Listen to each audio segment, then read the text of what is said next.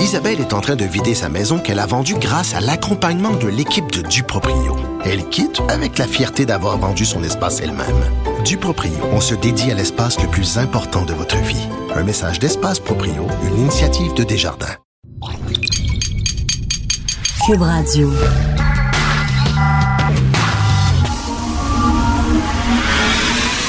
De 10 à 11. De 10 à 11. Richard Martineau. Politiquement incorrect. Cube Radio. Bon 8 mars, tout le monde. Je viens de croiser Geneviève Peterson qui me dit Richard, faut pas que tu dises que c'est la journée de la femme. C'est pas ça. Avant, on disait ça, la journée de la femme, le 8 mars. Non, c'est la journée internationale du droit des femmes. Alors, euh, Geneviève elle a bien fait attention. Elle dit, C'est pas le jour de la femme. Et aujourd'hui, je sais pas pourquoi, ma blonde me fait un café ce matin. Je me lève à 6 heures du matin tous les matins. Elle s'est levée tôt. Et pendant que j'étais en train de travailler pour préparer mon commentaire à LCN, elle me fait un café. Elle, c'est l'inverse. C'est le 8 mars qu'elle fait ça. Et moi, il, devrait le 8, ça devrait être le 8 mars tout le temps. Je suis pour ça, moi, là, le 8 mars tous les jours, parce qu'elle, pendant la journée internationale du droit des femmes, c'est là où elle se lève tôt pour me faire un café. c'est le monde à l'envers. Je veux vous poser une question sur Justin Trudeau. Pour ceux qui prennent sa défense, c'est au Québec, 98,9% des gens prennent la défense de Justin Trudeau sur le dossier de SNC-Lavalin. Moi, je vais rien vous poser une question. Je sais que je, suis à contre-courant là-dessus. Moi, j'ai tendance à penser comme les Canadiens anglais, que l'état de droit, c'est plus important le respect de l'état de droit que de sauver des emplois, de sauver SNC-Lavalin. À un moment donné, la fin ne justifie pas les moyens. J'ai une question à vous poser. Parce que là, la directrice des poursuites pénales voulait porter des accusations et veut porter des accusations contre SNC-Lavalin. Et là, Justin, lui, on sait qu'il voulait pas d'accusation contre contre SNC-Lavalin et il veut au contraire sauver SNC-Lavalin, puis il veut qu'on fasse une entente. Est-ce que vous voulez vraiment vivre, vous, dans un pays où c'est le premier ministre qui décide si des accusations vont être portées ou pas contre des individus et contre des sociétés dans le pays dans lequel on vit, dans l'état de droit, c'est pas le premier ministre du Québec ou c'est pas le premier ministre euh, du Canada qui décide il va avoir des accusations de porter contre tel individu ou non, il n'y en aura pas. C'est pas ça. C'est le DPCP au Québec, puis c'est au Canada, la direction des poursuites pénales. C'est eux autres qui est un organisme indépendant qui décide s'ils portent des accusations ou pas. Puis ça n'a rien à voir avec le premier ministre. Moi, je veux pas vivre dans une société où le premier ministre dit Hey, il va avoir des. Oui, porter des accusations contre Ozon, puis juste pour rire. Oui, oui. Non, non, pas contre SNC-Lavalin. C'est pas au premier ministre à décider ça. Ça, là, c'est un régime de république de bananes. Alors voilà, je ne comprends pas pourquoi on est obnubilé par le fait qu'il faut sauver SNC-Lavalin. Je veux dire, il y a des façons de faire au Canada et au Québec. On est dans une démocratie. Et la démocratie, c'est que le DPCP et la directrice des poursuites pénales, ce sont des entités indépendantes. Et d'ailleurs, hier, tout de suite après la déclaration de Justin Trudeau, il y avait sur Twitter justement un tweet euh, de la direction des poursuites pénales qui disait Nous tenons à rappeler que nous sommes totalement indépendants du pouvoir politique. Qui le rappelait. Fait moi, là, qu'un jour, à un moment donné, que les gens disent Oui, il a bien fait Justin, là, il voulait pas qu'il y ait d'accusation portée. C'est pas de ses affaires et c'est pas de sa prérogative, c'est pas lui qui décide. Si je veux, si vous voulez aller vivre à Santa Banana, allez vivre à Santa Banana. Moi, ça me tente pas. J'ai goût vivre ici. Puis s'il y a des accusations de portée contre SNC Lavalin, bon, on verra. Peut-être qu'ils vont gagner. Il y aura un procès. On pourra aller au bout de cette affaire-là. Mais à un moment donné, là, on va changer la façon de faire, là. Puis on, on respectera plus l'indépendance de la directrice des poursuites pénales sous prétexte que la fin justifie les moyens. J'ai un gros Christy de problème avec ça. Je vais en parler tantôt avec euh, Jonathan Trudeau qui est avec nous. Je sais pas si c'est le vrai Jonathan ou un de ses 15 clones. Parce qu'on me disait ça en moi avant, qu'il était partout, puis tu. Mais là, il me bat, lui, là. Là, là je pense que c'est le clone numéro 13 de Jonathan qui euh, va être à notre émission tantôt, tout de suite après la pause. C'est la journée internationale du droit des femmes et la Banque mondiale euh, fait un exercice très intéressant. Ils ont pris 187 pays et là, ils ont pris en, compte toutes sortes de facteurs.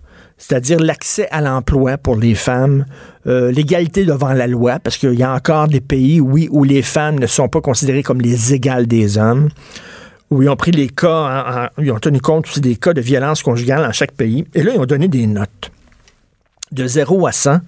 Quels sont les pays les plus égalitaires? OK, c'est comme un palmarès des pays pour l'égalité homme-femme. Fait que les pays en haut, tous ceux qui sont en haut, il y a la Belgique qui ont 100 là, selon la Banque mondiale. La Belgique, le Danemark, la Lettonie. Je jamais penser ça, moi. La Lettonie. Tu sais, tout le temps, ah, la Suède, la Scandinavie, le Danemark, c'est fantastique, c'est le paradis, mais la Lettonie. La Belgique, le Danemark, la Lettonie, le Luxembourg, la Suède et la France sont des pays qui ont 100% pour l'égalité homme-femme.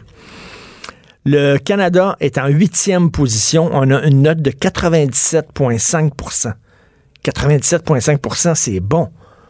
C'est perfectible, mais on vit là. Est-ce que vous vous rendez compte qu'on vit là, dans un paradis ici?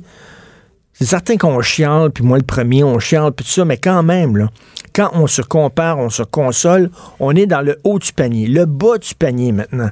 Les pays qui se sacent des femmes totalement où l'égalité homme-femme, c'est le dernier de leurs soucis. Voici ces pays-là. Et je vous dis, je vous pose une question.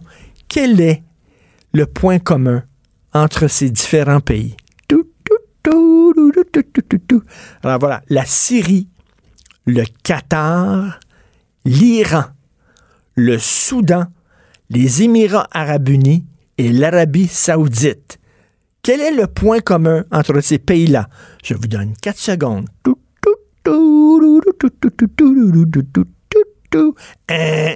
C'est des pays avec un régime islamique. Oui, merci beaucoup, bonjour. Voilà, je l'ai pas inventé. C'est pas moi dans mon bain ce matin, c'est sorti de matin, m'a dit Hey, m'a dire ça. C'est les pires pays au monde. C'est la Banque mondiale. Les pires pays, je le rappelle. La Syrie. Boum, le Qatar. Boum, l'Iran le Soudan, les Émirats arabes unis et l'Arabie saoudite, les chameaux ont plus de droits que les femmes dans ces pays-là. Pourquoi, selon vous? Pourquoi? Est-ce, je sais pas. Hmm, attends une minute. Ils ont tous le même régime religieux. Et quelle est leur religion? Le pays avec un régime catholique? Non. C'est un pays avec un régime bouddhiste? Non. C'est un pays avec un régime raïdien? Non. C'est un pays avec un régime baptiste? Non! Mais qu'est-ce que ça peut donc être, donc? C'est un pays avec un régime islamique? Oui! Bravo! Alors, je dis, moi, j'ai un souhait pour la journée des femmes. Alexandre est en train de pleurer en régie. J'ai un souhait pour la journée des femmes. Puis là, vous allez dire, qu'est-ce qu'un gars fait de parler des femmes? Ben oui, on a le droit, on est fou de même au Canada, on a le droit de parler de tout. Hein? Je, je, je, suis pas un nain, je peux parler des nains. Je suis pas gay, je peux parler des gays. Je suis pas noir, je peux parler des noirs. Bon. Mon souhait, c'est que les femmes d'en haut se battent pour les femmes d'en bas. Que les femmes des pays d'en haut, des pays d'en haut, c'est-tu drôle, ça? Séraphin, ça n'a rien à voir avec Séraphin Bounel. Que les femmes des pays d'en haut dont les Canadiennes. Je sais qu'au Canada, vous avez beaucoup, beaucoup, beaucoup de, dossiers chauds. Par exemple, il faut arrêter de dire auteur, il faut dire autrice. Je sais que c'est un dossier extrêmement chaud pour le mouvement féministe, ce dossier-là, mais, mais, la question que je me pose, c'est que j'aimerais ça que les femmes de la Belgique, du Danemark, de la Lettonie, du Luxembourg, de la Suède, de la France et du Canada, les féministes du Canada, pensent à ces femmes-là du Syrie, du Qatar, de l'Iran, du Soudan, hein, et qu'il y a une solidarité entre ces femmes-là. Et qu'au lieu de se battre ici, peut-être pour que le droit, le droit à porter le voile, eh bien, dans ces pays-là, il y a des femmes qui se battent au risque de leur vie pour ne pas devoir le porter. J'ai vu récemment une jeune fille qui avait quoi, 8 ans à peu près, et euh, qui était dans un village où l'État islamique était là, puis le village a été libéré. Et on lui a dit, t'es libre maintenant. Et la petite fille avait un voile sur la tête. La première chose qu'elle a faite, c'est qu'elle a souri, le voile, puis elle l'a arraché. Elle l'a enlevé. Alors, j'aimerais ça que les féministes occidentales qui vivent au paradis prennent un peu de temps parfois pour penser à ces femmes-là qui ont de la difficulté, euh, qui ne vivent pas librement et qui ont besoin de notre aide. Et qui ont besoin de l'aide des féministes occidentales. Voilà, c'était tout. Alors, mais j'ai pas inventé ça, là. C'est tout un régime islamiste là-bas. L'art est dans la manière. Non, c'est pas de la comédie. C'est politiquement incorrect avec Martineau. Alors, il y a des gens qui disent que je travaille beaucoup, mais je suis un paresseux chronique. Je me pogne le cul. Je suis un pogne de beigne à côté de mon invité, Jonathan Trudeau, qui est, je sais pas si c'est l'original ou un de ses 17 clones. On va juste faire une mise en garde euh, aux gens qui nous écoutent, Oui. euh, aux patrons et tout ça. Je je suis à risque en ce moment. Je suis l'équivalent de quelqu'un qui conduit avec les facultés affaiblies. Euh, idéalement, on aurait eu un délai de mise en onde. Euh, c'est un- légèrement. Ça a été une bonne semaine. Ça a été une sacrée semaine. Mais c'est le fun. Écoute, j'ai l'impression, là, j'ouvrais la télévision, Jonathan Trudeau, j'écoutais la radio, Jonathan Trudeau, j'ouvre mon journal. Ben oui. Quelqu'un qu'on connaît, euh, toi et moi, qui m'a déjà dit euh, Faites attention à ne pas être surexposé. Vous êtes un personnage clivant. Je l'ai dit que j'étais dangereux. Je te pose la première question, Oui. la question que j'ai posée tantôt. Est-ce que la fin justifie les moyens? Est-ce que pour sauver SNC-Lavalin, à un moment donné, c'est pas. Moi, savoir que c'est le premier ministre qui, lui, va décider s'il va avoir des accusations de portée ou s'il n'y en aura pas, c'est pas de ses Christie d'affaires. Je veux pas vivre dans un, dans un régime comme ça. C'est le DPCP qui pose les accusations ou pas. La réponse à ta question, est-ce que la fin justifie les moyens? J'ai envie de te dire que euh, posons la question au Québec.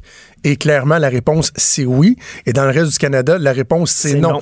Et, et, tu sais, tu me connais, là. Je suis pas du style là, à dire, ah, tu sais, les médias, pis ça, on fait partie des médias euh, nous-mêmes. Mais cette espèce de narratif-là au Québec où on doit absolument euh, crucifier Jody Wilson-Raybould, faire abstraction des, des, des, des, des pressions qu'elle a subies, euh, de la partisanerie politique qu'il y avait au travers de ça, des considérations politiques en disant Mais pourquoi vous voulez pas pour- Mais pourquoi vous voulez pas ces 9000 jobs Non, I don't care. I don't care. Ce n'est pas ça la question.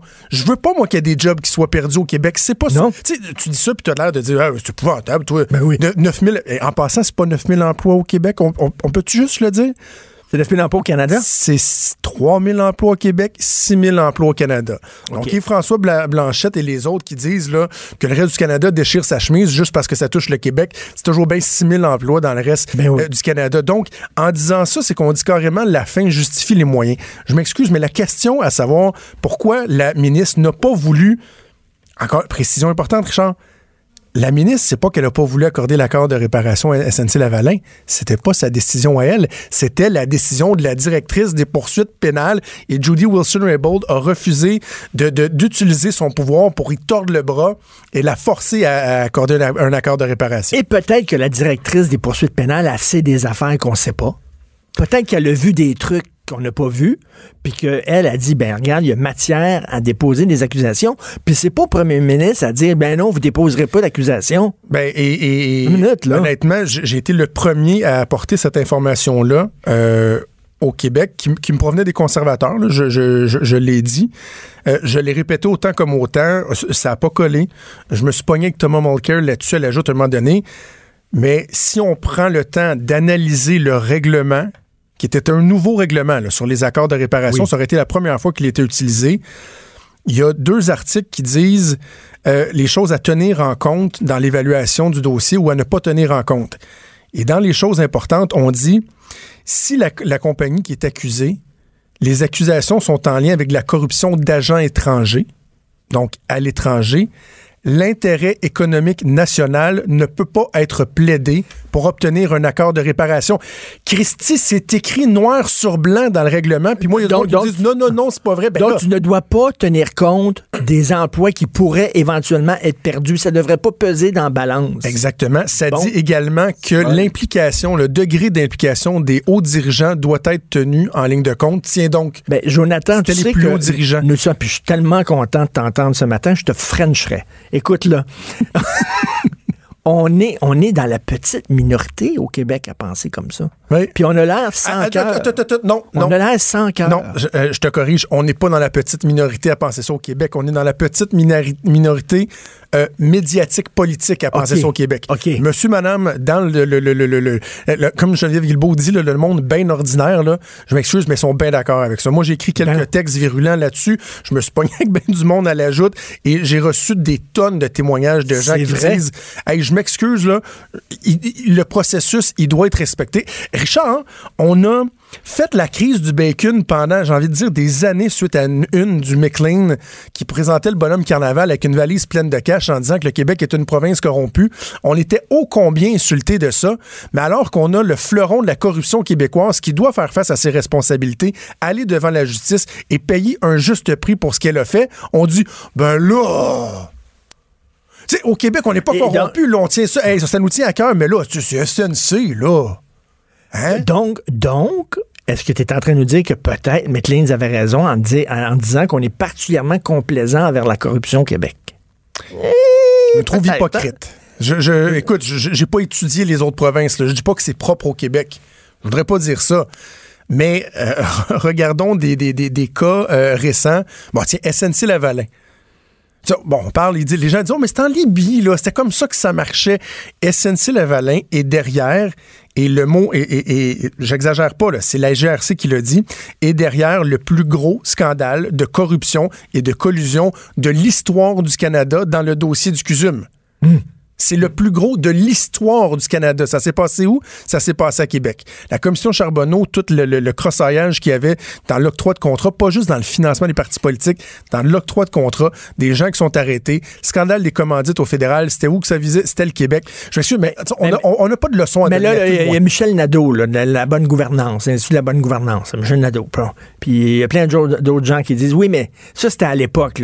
les- les gens, il y a eu des poursuites individuelles contre ces gens-là, les, les mauvaises pommes, les pommes pourries Ah oui. dans SNC-Lavalin. Maintenant, c'est le nouveau SNC-Lavalin. Ah, le SNC nouveau. qui est purifié, qui est propre, Ah. qui, qui sent bon, qui sent l'eau de Javel, puis eux autres, ils n'ont pas à payer pour ces gens-là qui vont, font faire, vont faire face à la justice. Le Vont faire SNC face à- 2.0. Le- oui. Le SNC 2.0 qui regarde, moi, le procès, je veux qu'il ait lieu, entre autres, pour savoir jusqu'à quel point il y avait quelque chose de systématique, d'organisé dans cette collusion-là.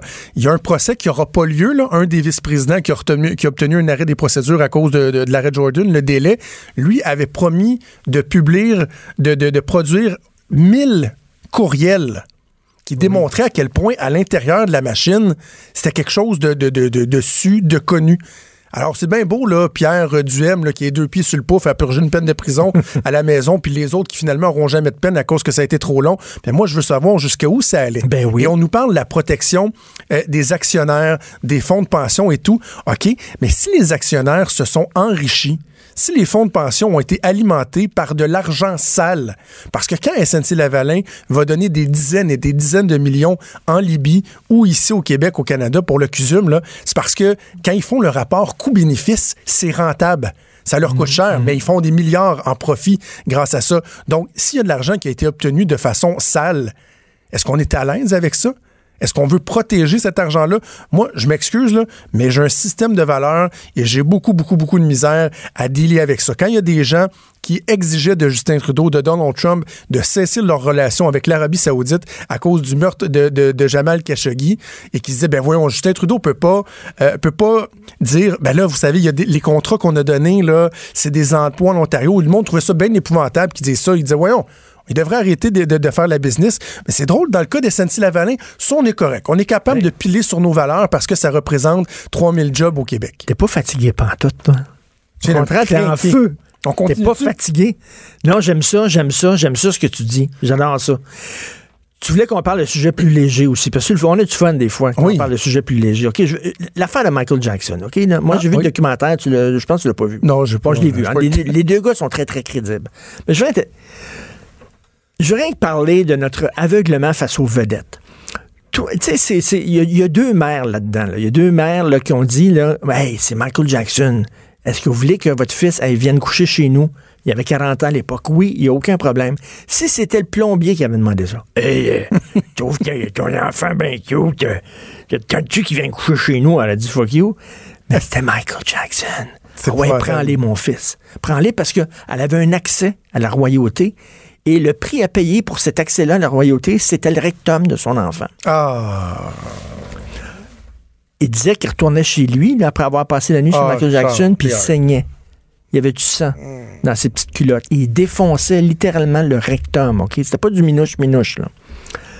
Alors, elle, elle, elle donnait ça, son enfant, c'était le En prix qu'elle devait payer pour avoir accès. À un moment donné, on va-tu comprendre que les, les vedettes, c'est des gens comme les autres? Que c'est pas Ah, et souvent plus fucké que les autres. Oui. Ben oui. On s'entend, là. euh, Pour de multiples raisons. Des fois, c'est la célébrité qui te rend comme ça. Des fois, c'est ce qui t'a permis de, de- donner accès à la célébrité, le côté un peu fucké, créatif dans la marge. Mais à un moment donné, comme parent, comment peux-tu être aveuglé par ça? Tu sais, moi, je, je- je donnais l'exemple lundi soir, j'étais au spectacle de Mumford Son au Centre Bell, qui est mon groupe préféré. Puis Marcus Mumford, le chanteur, s'est promené dans, dans- dans la, dans la foule et je lui ai donné la bro handshake. Là. Pas une petite tape dans la main, là, non, il m'a donné la main là, comme ça. Puis écoute, j'étais groupé. J'étais lavé la main? euh, ça a pris Ben, deux, trois jours. même blonde temps. m'a dit en joke, tu sais qu'il va falloir que tu te laves la main un, un moment donné. mais, mais de là à dire, je laisserai mes enfants, je, je laisserai mes enfants. Mais non. Mais non. Non, non, j'ai j'ai beaucoup d'admiration pour toi. Je suis un peu groupie. J'aimerais ça prendre une bière avec toi. J'aimerais ça être ton ami. Mais je te laisserai pas mes enfants pour aller coucher chez vous. Vo- Voyons, Mais- mais- comment on peut être aveuglé à ce point-là? Tu travailles d'une compagnie d'assurance, mettons, là. Compagnie d'assurance. Puis, le commis de bureau, là, il se montre tout le temps à graine. Tout le temps, là. Appelons-le Eric. Eric. Non, mais. Eric, non, mais je dis un nom comme ça, là. Eric. euh, Eric bon, Lal- Lalaille. Dis, Eric. Il se montre tout le temps à graine. Il dit, mais non, Eric. on n'accepterait pas ça en disant, voyons donc. Mais quand c'est une vedette, ben là, on Oui. dit Eric Salvaire, parce qu'il y a des, accusations portées et tout ça. Là, c'est comme, oh, il est-tu extravagant? Maudit Eric. Oh, Maudit Eric à la marde. il est, ah, il est-tu Il drôle? est fou, il est fou raide. Il est Non, c'est ça, le, c'est le double standard. Et d'ailleurs, là, un des autres problèmes qu'on a au Québec, c'est euh, notre capacité à remettre sur un piédestal les artistes qui ont chuté parce qu'on leur pardonne parce que c'est des artistes. Michel Richard a pété des ballons, a fait des petits caca nerveux dans des hôtels. C'est pas grave, on continue de l'inviter partout. Claude Dubois chauffait chaud comme la Pologne avec ses enfants dans l'auto, il n'y a pas de problème, on l'invite, il continue à chanter. Euh, Gilbert Rozon, on en avait refait une vedette alors qu'il avait été reconnu coupable d'agression sexuelle.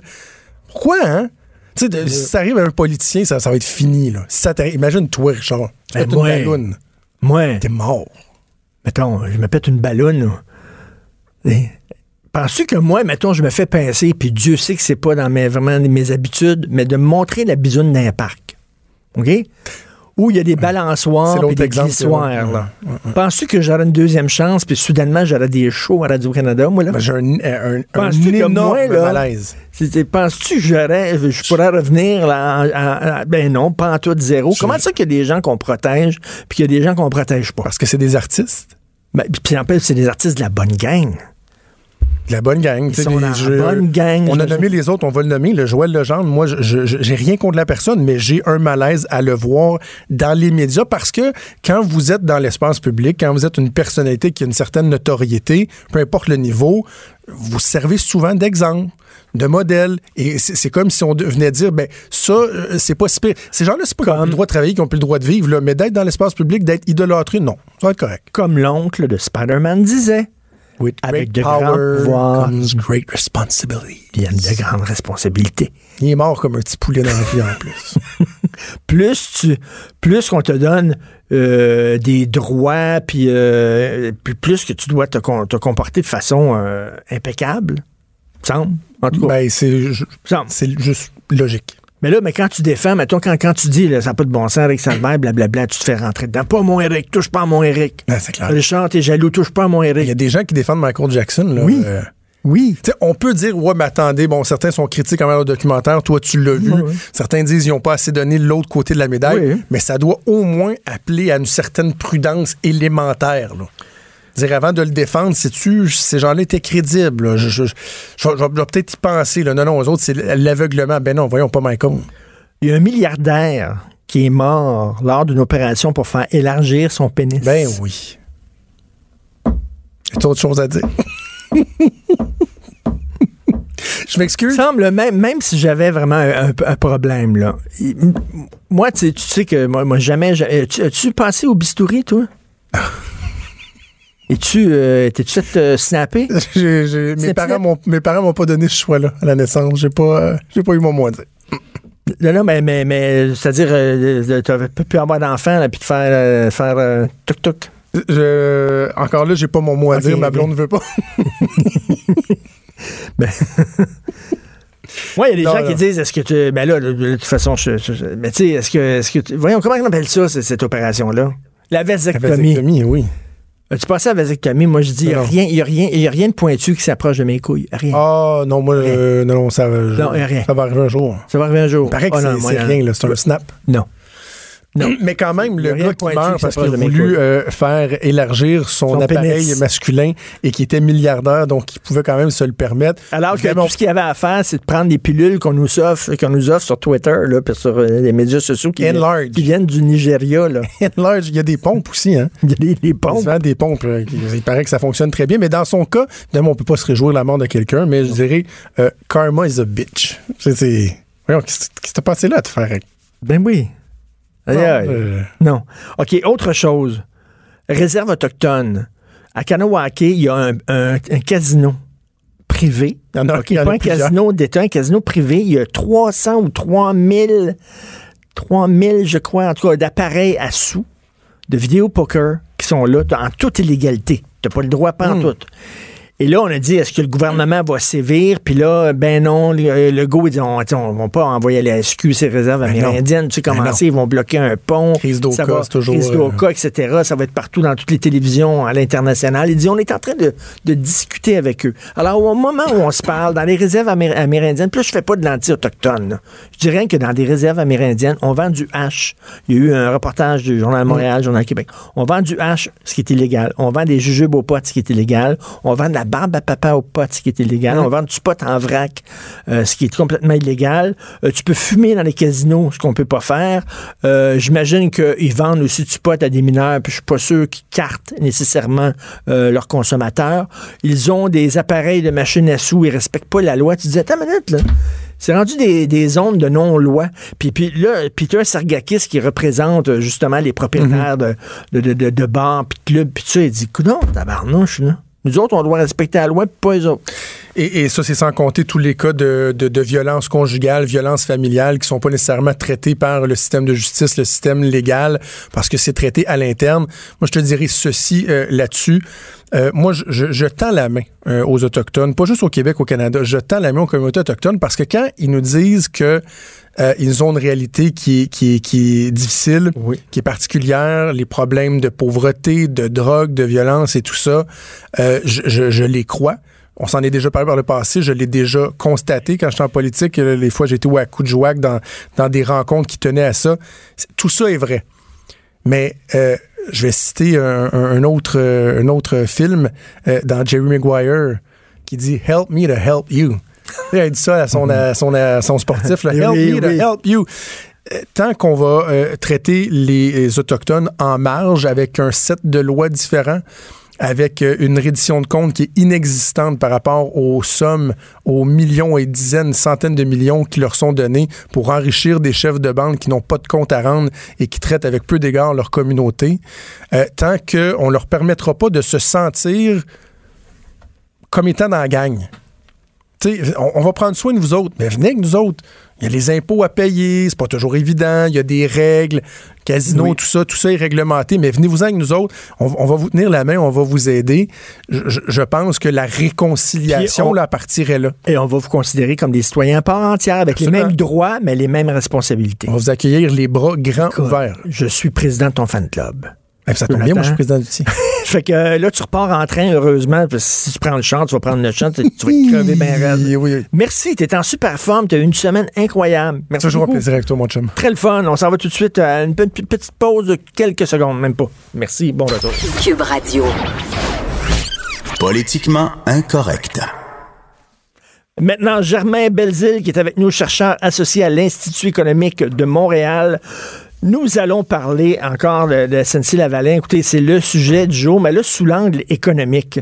Et il y a un texte qui est paru, euh, il y a un texte qui, a été signé par un, professeur qui s'appelle Marc Duhamel. Professeur, et je vais vous lire un passage de ce texte-là. Lorsque les coûts d'influence pour l'obtention de contrats de gouvernement sont devenus la principale source de rente et de profit de nos fleurons, il devient grand temps pour une société qui cherche à débloquer de nouvelles voies de passage vers la prospérité, la productivité, la compétitivité et la richesse de revenir au principe d'une économie fondée sur la concurrence de marché, concurrence qui, adéquatement encadrée par la primauté du droit, et administré de façon indépendante et juste et loyale. Alors, Marc Duhamel dit, regarde, ils ont été corrompus, puis il y a des coûts à la corruption. Comment il y a des coûts à la corruption? Quand on donne des enveloppes brunes pour avoir un contrat au CUSUM, à un moment donné, ça fait augmenter les prix de ce projet-là, et c'est nous tous qui devons payer pour ça. Alors, il dit, puis tu sais, les fleurons qui sont engraissés artificiellement par l'État, où on privilégie telle entreprise, puis on va lui donner plein, plein, plein de contrats publics, au dépens des autres compétiteurs, de ces compétiteurs. On va le faire grossir artificiellement. C'est pas juste ça aussi. Il y a quelque chose d'inéquitable là-dedans. Et euh, c'est bien beau le fleuron, mais il faut pas se mettre à genoux non plus devant les fleurons à tout prix. Bref, on va parler de ça avec Germain Belzile. Bonjour Germain. Salut Richard. Salut. Est-ce que la fin justifie les moyens? Est-ce qu'il faut euh, passer par-dessus la primauté du droit et l'état de droit pour aider une entreprise comme SNC-Lavalin? À mon avis, pas du tout. Euh, euh, mais j'aimerais quand même peut-être dire en partant que euh, je, compatis avec les travailleurs et puis les actionnaires aussi de, de, de, de lavalin qui vont avoir de la misère peut-être dans les, dans, les prochains mois. mais ceci étant dit, on a un problème fondamental, c'est un problème social fondamental aussi. il faut, faut se rappeler que SNC-Lavalin a été banni par le, le, groupe Banque mondiale en 2013, a été banni pour 10 ans de tout contrat avec la Banque mondiale. Et ah oui. Lavalin, mais c'est aussi euh, une centaine de ses affiliés, aussi, de ses compagnies qui étaient affiliées. Euh, et ça, c'est parce que ces pratiques douteuses-là de faux de vin, d'achat de, euh, de, de, de, dessous de table, de, de, de, etc., là, c'est, ça fait partie de la, de la culture de l'entreprise. Là. Et puis, quand, quand, on a cette culture-là à l'international, à l'extérieur, ben on, on l'a aussi ici. Et il faut aussi se dire que si on veut pas que ça se fasse ici, euh, ben, la commission Charbonneau, par exemple, a mis en, en lumière des, des, pratiques qui étaient inacceptables. Ben, euh, est-ce qu'on peut cautionner qu'une compagnie canadienne fasse ça à l'étranger aussi? Autrement dit, qu'elle contribue à miner la démocratie, à miner la prospérité dans d'autres pays aussi. Là. Et c'est des questions vraiment fondamentales qui sont soulevées par ça. Ben, tout à fait. Puis écoute, le premièrement, la question des fleurons.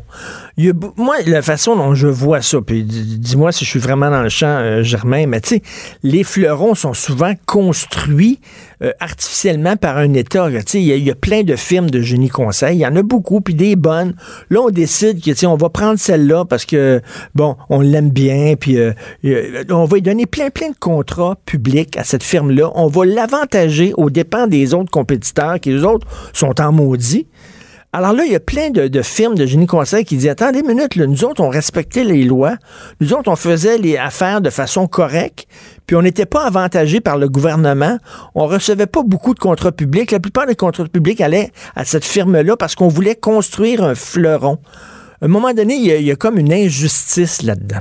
Ah, il y a tout à fait une injustice, mais aussi il y a un énorme problème d'inefficacité. C'est qu'un petit fleuron-là, ou n'importe quelle compagnie qui découvre que euh, il y a plus d'argent à faire dans le dans l'influence, dans la connivence avec les politiciens, dans le influence peddling, comme on dit aux États-Unis, euh, que dans euh, l'innovation, dans la dans la recherche de, de, façon de baisser les coûts, de baisser les prix, euh, donc de devenir plus efficace, plus performant. Mais quand tu te rends compte que c'est pas pas en étant plus performant, plus efficace que tu fais plus de profit, mais c'est en influençant les politiciens, en hmm. obtenant des, des, des, contrats de cette façon-là, ben tu abandonnes l'innovation, tu abandonnes la, la, performance et tu te concentres toutes tes énergies sur influencer le gouvernement. Puis on se ramasse avec des compagnies qui sont inefficaces en plus. Et puis ça, écoute, c'est un problème majeur qu'on a au Canada puis au Québec. Notre productivité ne croît pas. Au Québec, on a une productivité qui est minable à côté de la plupart des pays, euh, des pays développés. Et puis, ben là, on encourage des pratiques, on encouragerait des pratiques qui minent encore plus notre performance en termes de productivité. Parce que, parce que ben oui, ça, c'est comme s'il y avait une course, mettons, là, un 100 mètres, puis il y a cinq coureurs, puis le, le gouvernement, l'État, décide de doper un de ces coureurs-là, de donner de la dope, c'est certain qu'il va gagner une médaille. Puis à un moment donné, les autres coureurs, eux autres sont pas dopés, puis ils gagnent jamais de médaille. À un moment donné, tu te dis, coudon. Puis tu sais, ces fleurons-là, on les, on les nourrit artificiellement. Puis à un moment donné, ils, arrivent- ils sont tellement gros qui nous tiennent par les bijoux de famille que on dit ben là on peut plus on peut plus les faire tomber ces fleurons là on le voit avec la discussion cette semaine sur SNC Lavalin.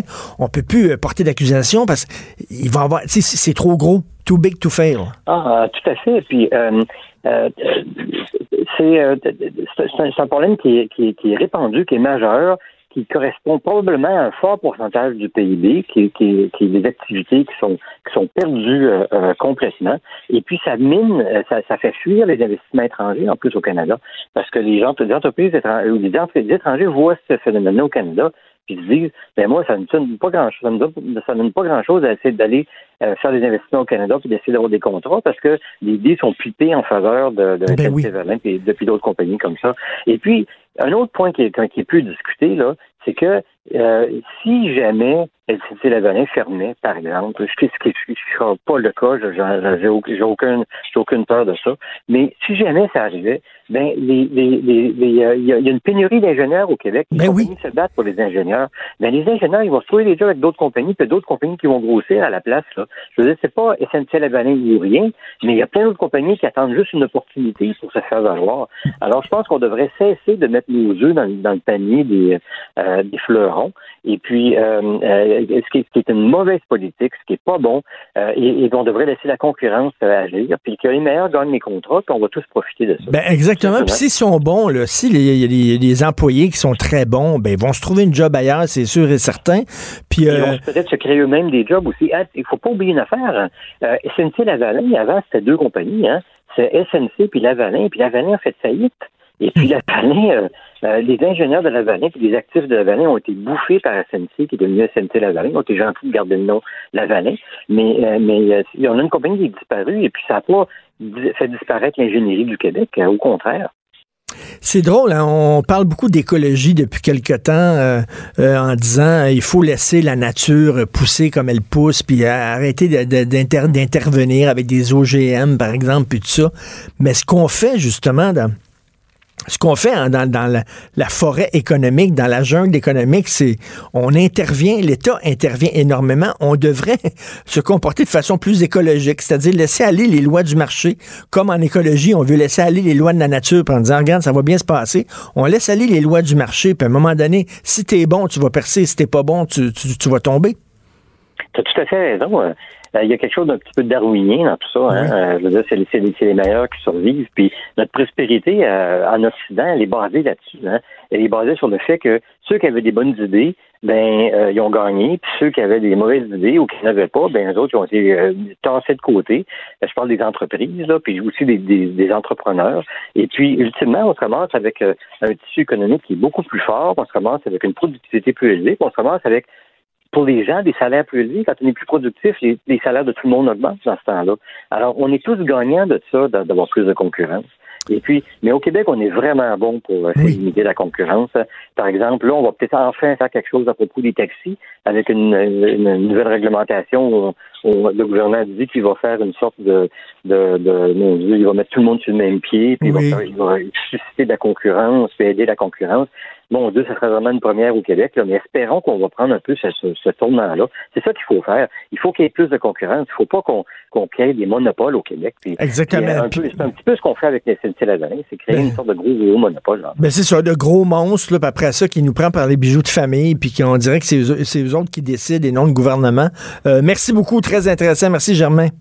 Merci de l'invitation. Richard. Germain Belzile, chercheur associé à l'Institut économique de Montréal. Ça, c'est- ça veut pas dire qu'on n'a pas de cœur pour les, les employés qui peuvent peut-être éventuellement, s'il y a des accusations, si SNC Lavalin est déclaré coupable, peut-être que l'entreprise va devoir fermer parce que pourra plus avoir de contrat public. Puis quand tu n'as plus de contrat public, ben, à un moment donné, ça marche plus, puis tu fermes. Mais ces gens-là, les bons, vont se trouver de la job ailleurs.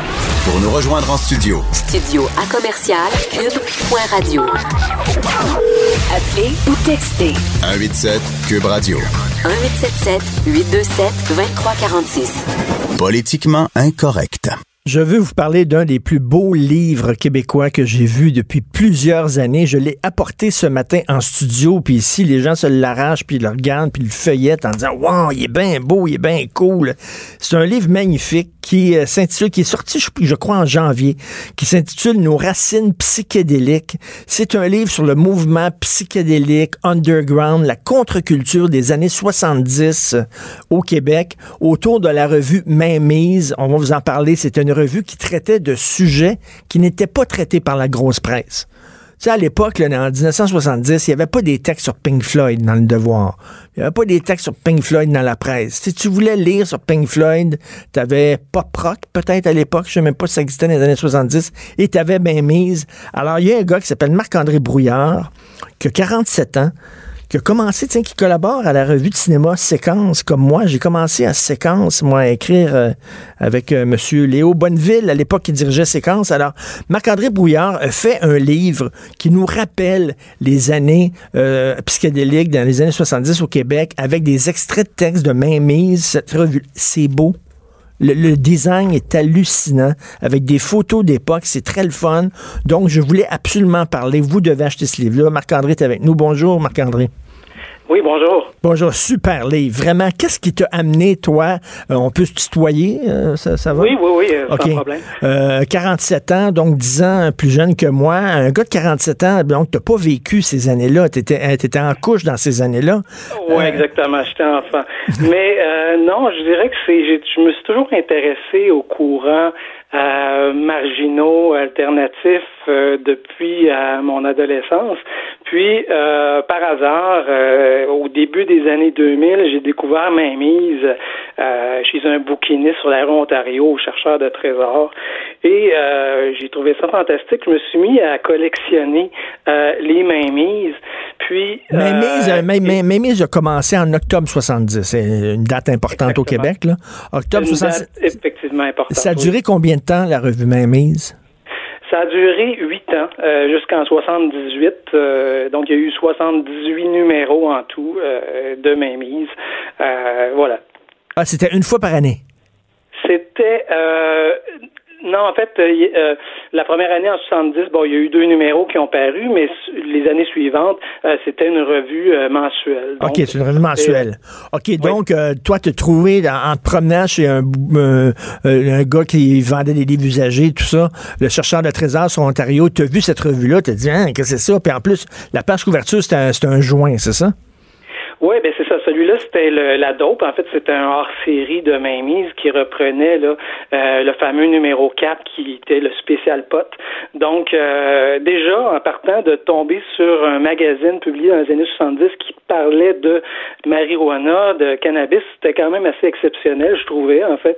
Euh, donc, j'ai voulu en savoir plus. Donc, pourquoi? En fait, d'où ça venait, ça, cet intérêt-là pour la, le sexe, la drogue et le rock'n'roll? Évidemment, je connaissais un petit peu contre-culture euh, californienne, mais pas beaucoup celle du Québec, j'avoue. Donc, euh, euh, ça m'a permis de rentrer là à plein pied dans cette culture underground-là des années 70 au Québec. Et c'est ça, donc le livre, c'est des extraits de textes qu'il y avait dans Mainmise, des entrevues, etc. Bon, Mainmise, on parlait de, de potes, alors qu'on parlait pas de potes nulle part ailleurs. On parlait de quoi? On parlait de, de, de partous, d'amour libre, de communes, d'écologie. C'est le début du mouvement écologique des années, des années 70. On parlait de quoi? De bouffe vegan, végé?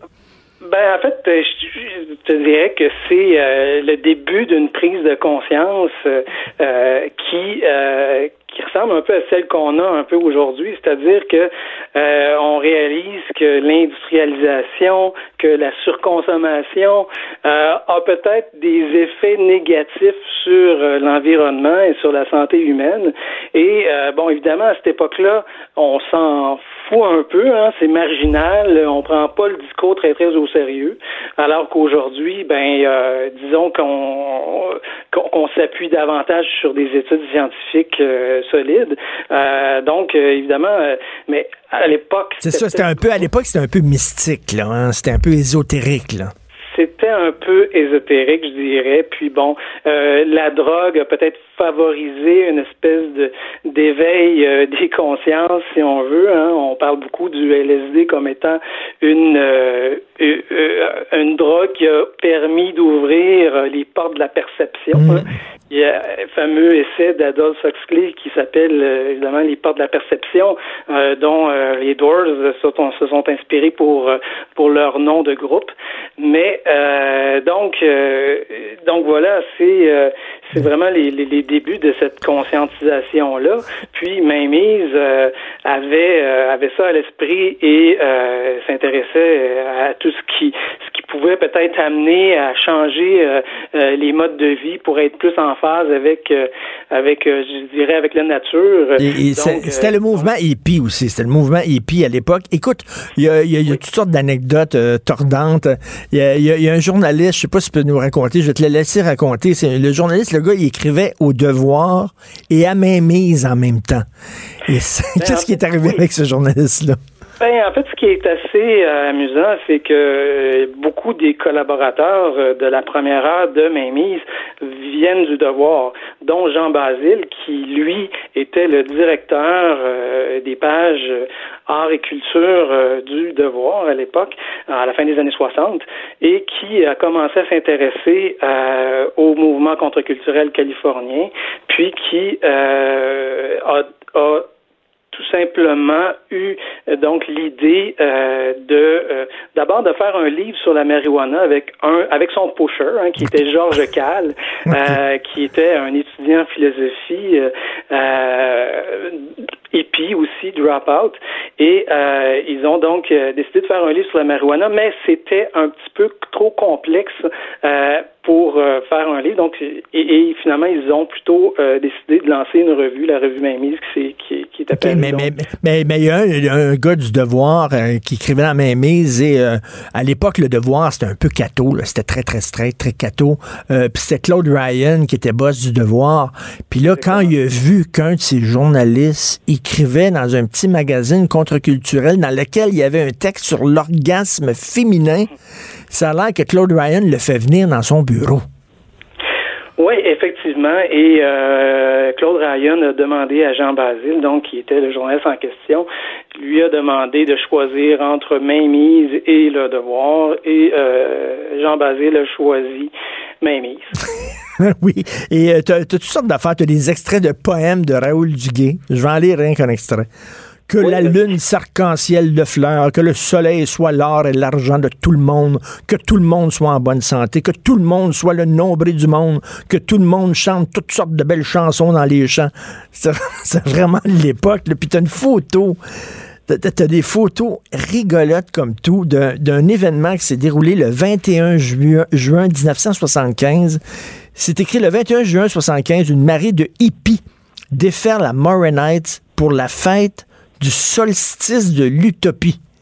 Puis là, tu vois toute la gang des pies, tout nus, euh, dans le champ Moronites. On dirait que c'était comme le Woodstock des pauvres. C'est très drôle. C'était aussi, on peut dire, le Altamont aussi, parce que Altamont, c'était un concert rock qui s'est passé euh, aux États-Unis euh, dans les années 60, au début des années 70, je crois, où il y avait eu un concert des Rolling Stones notamment, et les, les Grateful Dead, euh, et il y avait eu des gens qui, qui, qui, qui, sont morts cette journée-là. et on peut dire que cette, ce week-end-là, cette fête de... Quoi, ça avait mal viré? Ça, ça a mal viré effectivement parce qu'il y a deux enfants qui sont qui ont été retrouvés morts, qui sont qui sont morts pendant ce week-end-là. Euh, donc euh, un qui qui, qui, une enfant qui qui qui, est, qui est mort qui est morte noyée et une ah, autre brûlée dans la tente dans une tente par une chandelle qui avait été laissée euh, par inadvertance par les parents. Donc c'est ça, c'était on a beaucoup donc c'est ça. Eh bien, il y, a, il y a quasiment un tome 2 à faire à, montrer les, les zones d'ombre de ça, parce que moi, j'ai déjà discuté avec des gens qui ont, qui ont été élevés dans des communes parce que leurs parents ont fait un trip commune. Eux autres n'ont pas aimé ça pantoute. Là. Ils ont détesté ça. Ils disaient que mes parents ne euh, prenaient pas soin de moi. Des fois, c'est le voisin d'à côté. Tout le monde se promenait tout nu. Ils se dopaient devant moi. Tout ça, c'était le fun, les utopies. Quand tu regardes ça, c'est cute, c'est le fun. Mais il y avait un côté sombre à ça aussi, une certaine irresponsabilité. Là. Ah, tout à fait. Il y a eu évidemment des dérives. Hein? Puis, euh, bon, euh, j'insiste pas sur ces dérives-là dans mon livre. Par contre, euh, bon, je raconte, entre autres, il y a un texte que je reprends de Lily Lemaître-Auger qui, qui, qui a fait ce qu'on appelle le sentier des hippies à l'époque en Inde, au Pakistan, en Afghanistan.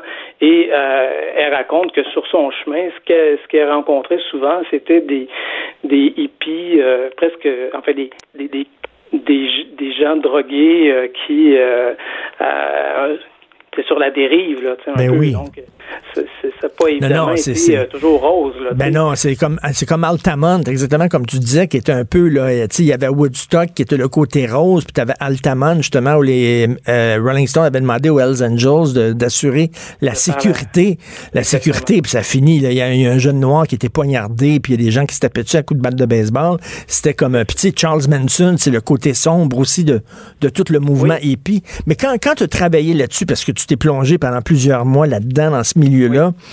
les années 70 au Québec, est-ce que tu te dis, tu sais, à l'époque, toutes les portes étaient ouvertes, tous les excès étaient possibles, sex, drugs, rock'n'roll. Est-ce que tu trouves que quand on se compare, on vit dans une époque qui est sacrément puritaine, un peu plus plate? Ben, ben en fait, je, je dirais peut-être peut-être pas tant puritaine, mais euh, je dirais que depuis euh, la, la, période post-référendaire, euh, je dirais qu'on vit. Enfin, j'aime j'aime bien le titre d'un documentaire que Denis Arcand a fait là, suite au référendum de 80 qui s'appelle Le confort et, et l'indifférence. Alors, euh, j'ai l'impression qu'on vit un peu encore dans cette période-là de, de, de, confort et d'indifférence, alors que la période des années 70, c'était beaucoup plus... Euh, on portait beaucoup plus d'espoir, je dirais. Oui. C'était, euh, il y avait un aspect plus peut-être fraternel ou humaniste, si on veut, mais bon, euh, malgré que ça revient quand même aujourd'hui, j'ai le sentiment que euh, on vit quand même une période où on prend en conscience quand même que euh, que tout est pas à jeter, euh, en fait que le qu'on qu'on que qu'on ça qu'on n'a pas euh, que tout est pas à mettre de côté de cette période-là. De cette période-là, c'est ça qu'il y, a, il y a des, trucs, des leçons à tirer de cette période-là. Euh, et je veux mettre l'accent sur la présentation graphique hallucinante de ce livre-là. C'est un objet, c'est un bel objet. Euh, est-ce que tu t'es impliqué, toi, dans le design graphique? Tu as travaillé avec des designers? Comment c'est? Euh, en fait, le, le, le, la personne qui a fait la direction artistique, si on veut, si on veut le design, c'est un gars qui s'appelle Dorian Danielson. Euh, c'est un gars bourré de talent, là, comme euh, comme tu peux le constater. Euh, mais donc, notre mandat, c'était, en fait, le mandat que j'ai donné à Dorian et que l'éditrice a donné à Dorian, avec qui, l'éditrice avec qui j'ai travaillé pour ce livre-là. Donc, c'était vraiment de revisiter Mainmise, parce que déjà, en partant, Mainmise, c'était une revue qui était très éclatée graphiquement. Il y avait de la BD, il y avait euh, beaucoup de, d'éléments. Ben c'est ça, ceux, ceux qui sont fans là, des BD de Robert Crumb, là, vous allez retrouver ce style-là des BD là-dedans aussi. Exactement, c'est ça. Donc, euh, et et, euh, et c'est ça. Donc, le mandat, c'était vraiment de révisiter euh, mais avec euh, au goût du jour, si on veut. Donc, et la différence aussi, c'est que Mainmise, il n'y avait pas de couleur, c'était noir et blanc. Puis nous, Ah oui. on a ajouté la couleur à ça, ce qui fait que il y a peut-être un élément plus vibrant là, qui Mais, ressort. mais bravo, c'est un, c'est un livre absolument magnifique. Euh, je l'ai acheté euh, 34 pièces, 34,95. Tiens, Ça vaut, euh, ça vaut chaque sou. C'est vraiment le fun. C'est un voyage dans le temps, dans cette époque-là, qui moi m'a toujours fasciné. Les années 70 au Québec, les années hippie. Euh, c'est très drôle. Bravo Marc-André Brouillard. Super livre. Hey, merci beaucoup. Merci beaucoup. Alors, ça s'appelle Nos racines psychédéliques. Euh, T'es quasiment stone, rien qu'en feuilletant le livre. C'est tout le temps qu'il nous reste. Ayez du fun parlant de stone. C'est le week-end. Hmm? Igloo, igloo, igloo. Cube Radio.